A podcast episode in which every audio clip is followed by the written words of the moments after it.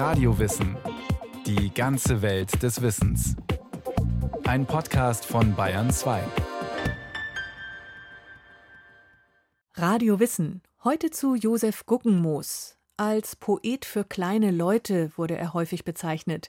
Für Kinder Literatur zu schreiben verspricht wenig Renommee, wenig Aufmerksamkeit und noch weniger Geld. Und dann noch Lyrik.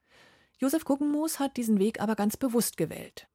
Mit sprachspielerischem Witz, naturkundlichem Wissen und Liebe zur Beobachtung hat der Allgäuer Schriftsteller Meisterwerke der Kinderlyrik geschaffen, die Generationen von Schülern nach wie vor prägen. Also, grüß euch Gott, Kinder. Ihr wisst ja, wie ich heiße. Wie heiße ich denn? Josef Guggenmoos. Ja, manchmal haben mich Kinder schon gefragt, ob ich mir den Namen vielleicht ausgedacht habe. Es gibt ja Schriftsteller, die denken sich einen eigenen Namen aus für ihre Bücher und der Name Guckenmus kommt manchen ein bisschen, ja, naja, besonders vor, aber ich heiße wirklich so und in meiner Heimat gibt es viele Leute, die so heißen wie ich. Wisst ihr, wo ich herkomme? Aus dem Allgäu. Man hört es ihm an. Josef Guckenmoos umgab sich gern mit Kindern. Er war oft an Schulen unterwegs im Auftrag der Poesie. Mit der Entscheidung, für Kinder zu schreiben, und zwar Lyrik ausgerechnet, hat er es sich nicht leicht gemacht. Aber ich liebe eben das Kleine und das Kleinste. Schaut man genau, dann ist viel los. Dann ist das Kleine schön und groß. Die kleinen Leute und die kleinen Dinge im Leben. Josef Guggenmoos bedachte mit Aufmerksamkeit, was andere gern auch mal übersahen, und wurde zum bedeutendsten deutschen Kinderlyriker der Nachkriegszeit. Gelogen, so schnell kriegt mich hier keiner mehr hoch, sprach ein müder Wanderer mit Schnaufen. So sagte er und setzte sich auf einen Ameisenhaufen. 1922 wird Josef Guggenmoos in Irsee bei Kaufbeuren geboren als ältester Sohn eines Pflegers und einer Schneiderin, in dem Haus seines Urgroßvaters, in dem er später als Schriftsteller auch mit seiner eigenen Familie lebt. Das Steinhaus liegt außerhalb des Dorfes. Zwei Bauernhöfe sind in der Nähe und ein Wald, in dem sich die Dorfkinder gerne rumtreiben. Die Bauern sind mit ihren Pferden auf dem Feld und die Kinder helfen, das Gras einzubringen. Der Großvater ist Zimmermann im Haus liegen überall Holzspäne, mit denen die Kinder spielen. Es gibt kein elektrisches Licht und abends erzählt die Mutter am Kaminfeuer Märchen. Genau so, also sehr idyllisch. ja, es hat so ein bisschen ähm, Bullabü-Idylle. Es ist ein sehr, sehr altes Haus das dadurch besticht, dass man in diesen Garten kommt. Also man hat schon so das Gefühl, man ist in Guggenmoos Natur, würde ich es vielleicht sogar nennen. Es sind sehr viele Apfelbäume, Birnenbäume, also es ist sehr viel Grün, es ist insektenreich, tierreich, vogelreich. Also was besonders auffällt, sind diese blauen Fensterläden.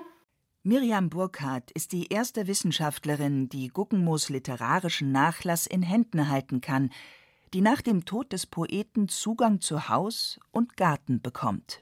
Ich habe also jeden Vogel eben erkannt an der Stimme, oder es hat eben kaum mehr eine Pflanze gegeben, die ich nicht botanisch hätte einordnen können. Und es ist eben immer wieder ein Erlebnis, eine bestimmte Libelle zu treffen, einen bestimmten Käfer. Erzählt Josef Guggenmoos bei einer Lesung. Er kannte seine Tiere. Er schwärmte von den Staren, die in den alten Bäumen nisteten, von der Mönchsgrasmücke und der Klappergrasmücke, die es sich in seinem Garten bequem gemacht hatten. Sieben kecke Schnirkelschnecken saßen einst auf einem Stecken, machten dort auf ihrem Sitze kecke Schnirkelschneckenwitze, lachten alle so ho ho ho ho ho.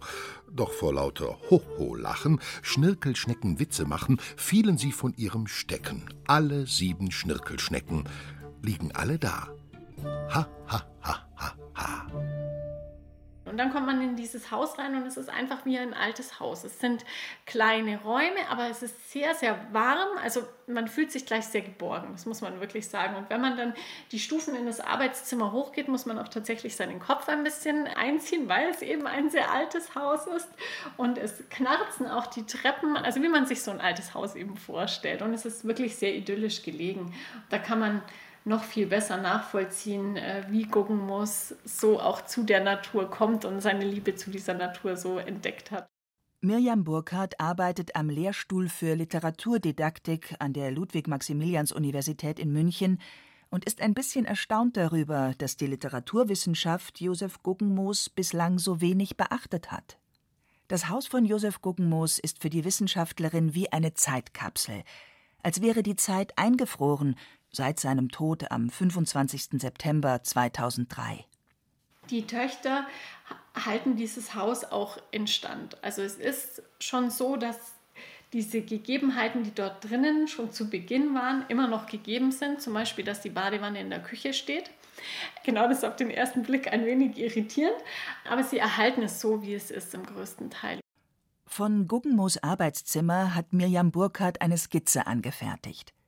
Der helle Raum im Obergeschoss ist gemütlich eingerichtet, mit Schaukelstuhl und einem eigenwilligen Sitzsofa aus dunklem Holz. Auf einem kleinen arabischen Teppich steht ein simpler Holzstuhl mit kurzer Rückenlehne. Auf dem ausgeklappten, schlichten Sekretär am Fenster, in dem allerlei Krimskrams seinen Platz hat, Andenken von Reisen in ferne Länder, steht die Schreibmaschine, das Herzstück im Arbeitszimmer von Josef Guggenmoos.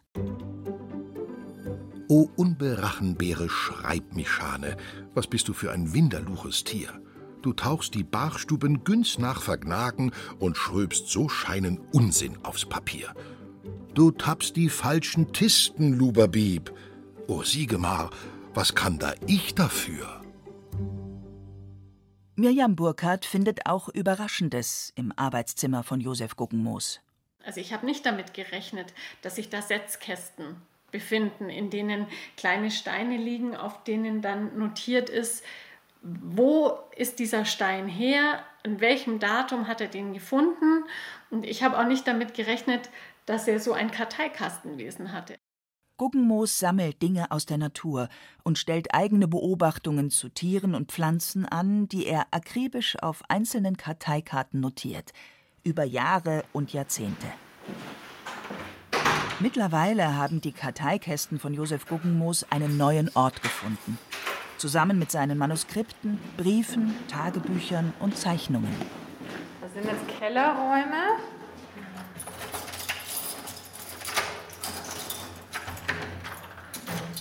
Hier stehen ganz viele Regale, wie man sie aus einer Bibliothek kennt.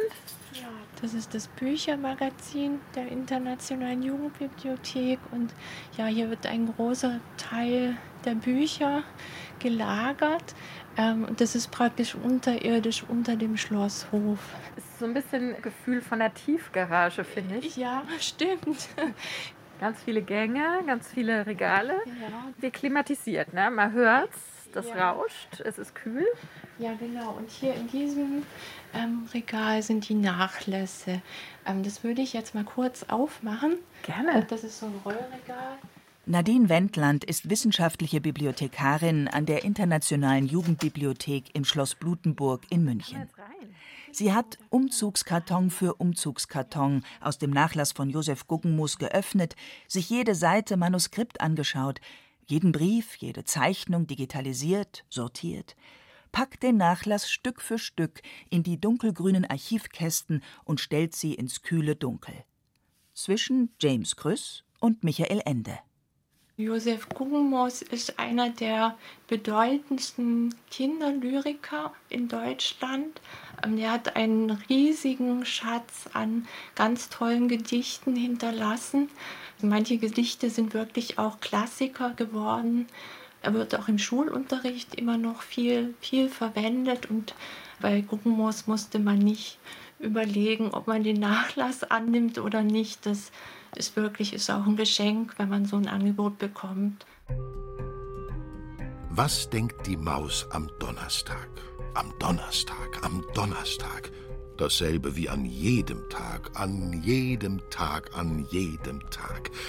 O hätte ich ein Wurstebrot mit ganz viel Wurst und wenig Brot, o fände ich zu meinem Glück ein riesengroßes Schinkenstück.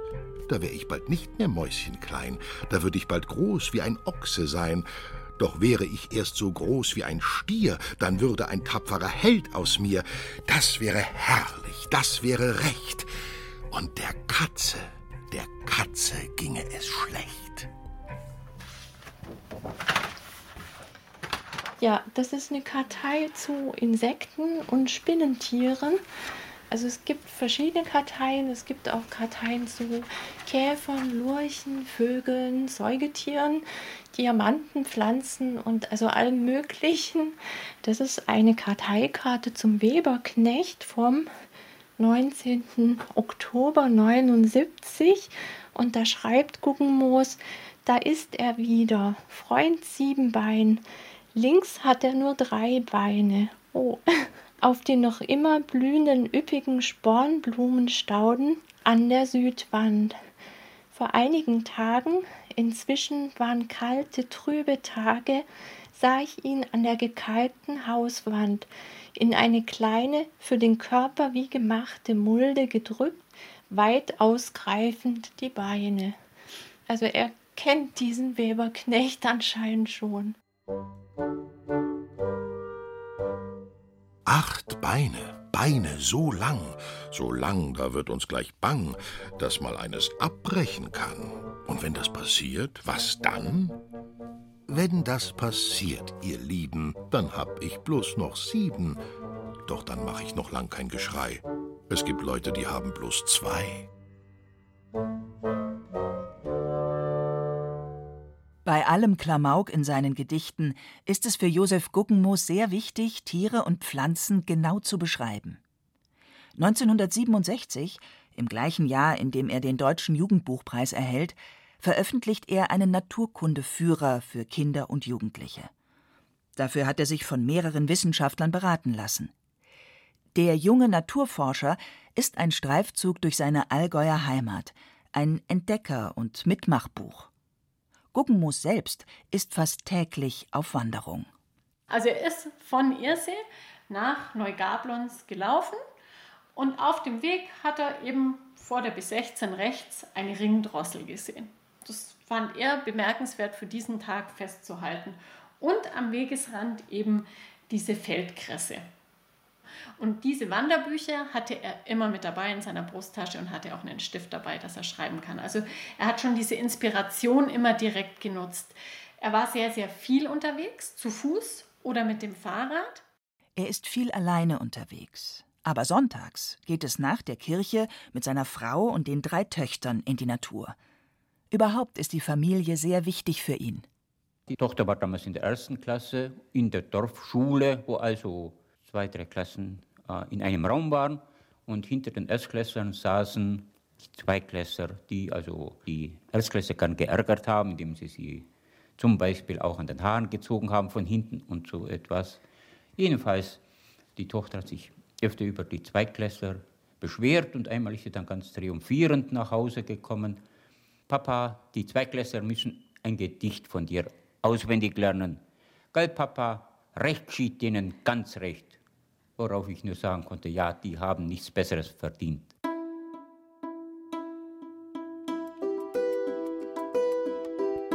Zu einer Zeit, in der Väter oft autoritär oder wenig im Alltag der Kinder präsent sind, hat Josef Guggenmoos eine andere Auffassung davon, wie Erwachsene und Kinder einander begegnen sollten.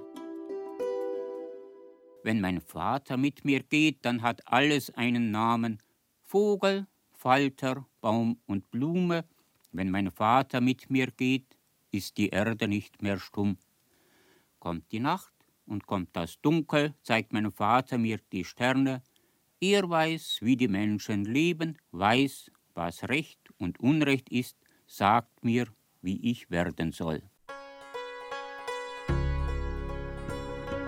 Es enthält für mich vor allem den Anspruch, also selber so ein Vater zu sein. Und ist eben auch so, dass ein Kind sich vielleicht denken kann, was werde ich einmal für ein Vater sein? Gedichte sind für Guggenmoos Wortwitz, Sprachrhythmus, Naturkundeunterricht und Spiel, aber auch eine Möglichkeit, sich übers Schreiben und Lesen zu verändern. Hier sehen Sie das Abiturzeugnis von Josef Guggenmoos, das er allerdings nachträglich zuerkannt bekommen hat, weil er ja in der Zeit seines eigentlichen Abiturs eingezogen wurde. Auf dem Schreibtisch von Mirjam Burkhardt liegen alte Dokumente, Berichte, vergilbte Zeitungen aus dem Nachlass von Josef Guggenmoos und seine Notizen und Tagebücher aus der Zeit des Zweiten Weltkriegs. Quellen, die die Forschung bislang nicht beachtet hat. Guggenmoos schreibt in einer solchen, bislang nicht veröffentlichten biografischen Notiz Anfang Oktober 41 war ich von der achten Klasse des Gymnasiums weg eingezogen worden. In der Kaserne lernte ich alles, was der Soldat im voll erblühten Krieg fürs feindliche Leben so lernen musste. Betten bauen, Paradeschritt, stillstehen, das Gewehr präsentieren und mit bellender Stimme hervorzustoßen, bitte Herrn Unteroffizier vorbeigehen zu dürfen. Noch ehe ich es in all diesen Dingen zur Perfektion gebracht hatte, sang ich das Lied Ich schlag mir Frankfurt aus dem Sinn und wende mich Gott weiß wohin. Ich wandte mich in das arg zerbeulte Warschau. Dort blieb ich etwa nur zehn Tage.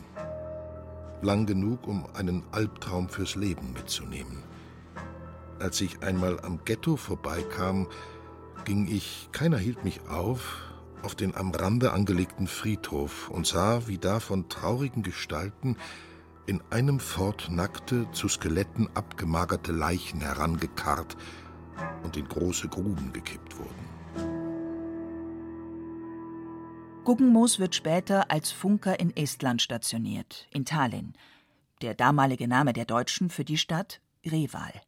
Sein damaliger Vorgesetzter, der hat auch mal gesagt, Josef war immer vor Ort als Funker, wenn seine Dienstzeit war, aber danach war er dann einfach auch verschwunden. Und da haben wir ihn dann einfach da auch sein lassen, wo er sein wollte. Und das finde ich eigentlich etwas, was ich mir gut vorstellen kann, dass er sich da zurückgezogen hat und das dann auch in seinen Texten dann tatsächlich verarbeitet hat. Und haben die Herzen verriegelte Türen? Was tut Gugoma, um nicht zu erfrieren? Er dichtet behutsam ein kleines Gedicht, das er sich selber hundertmal spricht. Es ist sein Feuer im kalten Feld, an das er die blauen Hände hält. Der Guguma-Zyklus, diese Lyrik für Erwachsene, da hat man doch oft sehr das Gefühl, dass er da Dinge aus dem Krieg verarbeitet und sehr persönliche Sachen einfließen lässt. 1957. Der Schriftsteller und Journalist Peter Hertling entdeckt Josef Guggenmoos und schreibt ein Nachwort für die weiteren Auflagen. Aber Guggenmoos sucht noch seinen Weg. Er schreibt in seinen Notizen Nach der unsteten Soldatenzeit verging kein Jahr, in dem ich nicht wenigstens einmal den Wohnort gewechselt hätte. Ich studierte allerlei, zuletzt noch das, was ich wohl von Anfang an hätte studieren müssen Indologie. Ich ging nach Finnland und lebte dort ein Jahr als Bauarbeiter und Deutschlehrer. Heimgekehrt arbeitete ich als Lektor an Verlagen. Er übersetzt aus dem Finnischen, bearbeitet den Simplicissimus von Grimmelshausen, die Sagen des klassischen Altertums von Gustav Schwab. Auf der Frankfurter Buchmesse findet Guggenmoos dann die Kindergedichte von Robert Louis Stevenson. Beim Übersetzen merkt er, es liegt ihm, Kindergedichte zu schreiben. Es entspricht seinem Streben nach dem Schlichten, wie er sich ausdrückt. Damals erfuhr ich, dass man auch mit Worten schweigen kann. Seit damals ist Dichtung eine Art Zen-Philosophie für mich. Die Kunst ist mir alles geworden. Spiel und Weisheit. Und so auch das eine, die neue Heimat. Anfangs schickt er seine Gedichte an viele Verlage, bis Hans-Joachim Gellberg, sein späterer Verleger, ihn entdeckt und ihm 1967 mit dem Lyrikband Was denkt die Maus am Donnerstag zum Deutschen Jugendliteraturpreis verhilft. Der Durchbruch von Josef Guggenmoos, aber auch eine Last. Ich glaube, dass er sehr kritisch mit sich selber war. Und umso bedeutsamer finde ich eigentlich, dass er sich trotzdem diesen Beruf gewählt hat. Also, dass er das gemacht hat, Kinderlyrik zu schreiben, obwohl er wusste, also dass er damit schwer seine Familie ernähren konnte. Es sind am Ende weit über 1000 Kindergedichte, hunderte weitere Gedichte und über 300 Geschichten, die Josef Guggenmoos verfasst. Er geht in die Schulen zu den Kindern, sie reimen mit ihm, erfinden selbst Gedichte, fragen ihm Löcher in den Bauch. Seine Gedichte seien zum Gebrauch bestimmt, sagt Guggenmoos. Manchmal schreibt er sogar Anleitungen, was Leserinnen und Leser mit dem Gedicht so alles anfangen könnten. Zum Beispiel es in Endlosschleife sprechen oder es möglichst schnell sprechen. Diese Anleitungen sind jedoch in den Gedichtbänden nicht mit abgedruckt. In der Internationalen Jugendbibliothek kann man sie nachlesen. Genauso die vielen bislang unveröffentlichten Gedichte, die Nadine Wendland in den grünen Archivkästen verstaut. Eine Fundgrube für die Forschung. Aber das müsste Kinderpost sein. Ja. Und auch das. Also er hat sehr viel Post von Kindern bekommen, auch sehr schöne Sachen, also mit Zeichnungen. Ein Wasserfarbenbild ist da. Ja, hier ist ein Brief mit dabei. Köln, den 27.07.81. Sehr geehrter Herr Guggenmoos, eigentlich sollte der Brief mit Inhalt ein Geburtstagsgeschenk für Sie werden. Ich hoffe aber sehr, dass Sie sich auch nachträglich noch darüber freuen.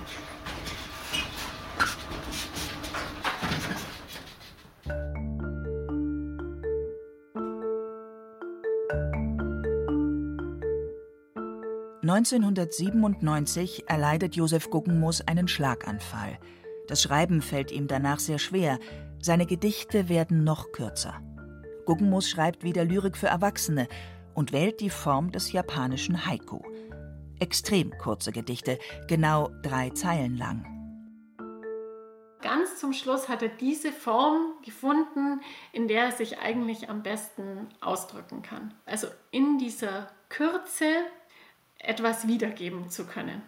Das spannendste Haiku finde ich eigentlich, das heißt, nimm deine Hand und schreib, schrie es aus dem Himmel.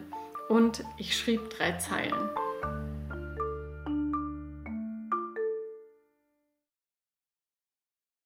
Eine Radiowissen-Folge von Katharina Hübel über Josef Guckenmoos. Wenn Sie an mehr Porträts von Schriftstellerinnen und Autoren interessiert sind, gerne stöbern unter br.de/podcast. Und jede Menge Literaturhinweise finden Sie in den Shownotes.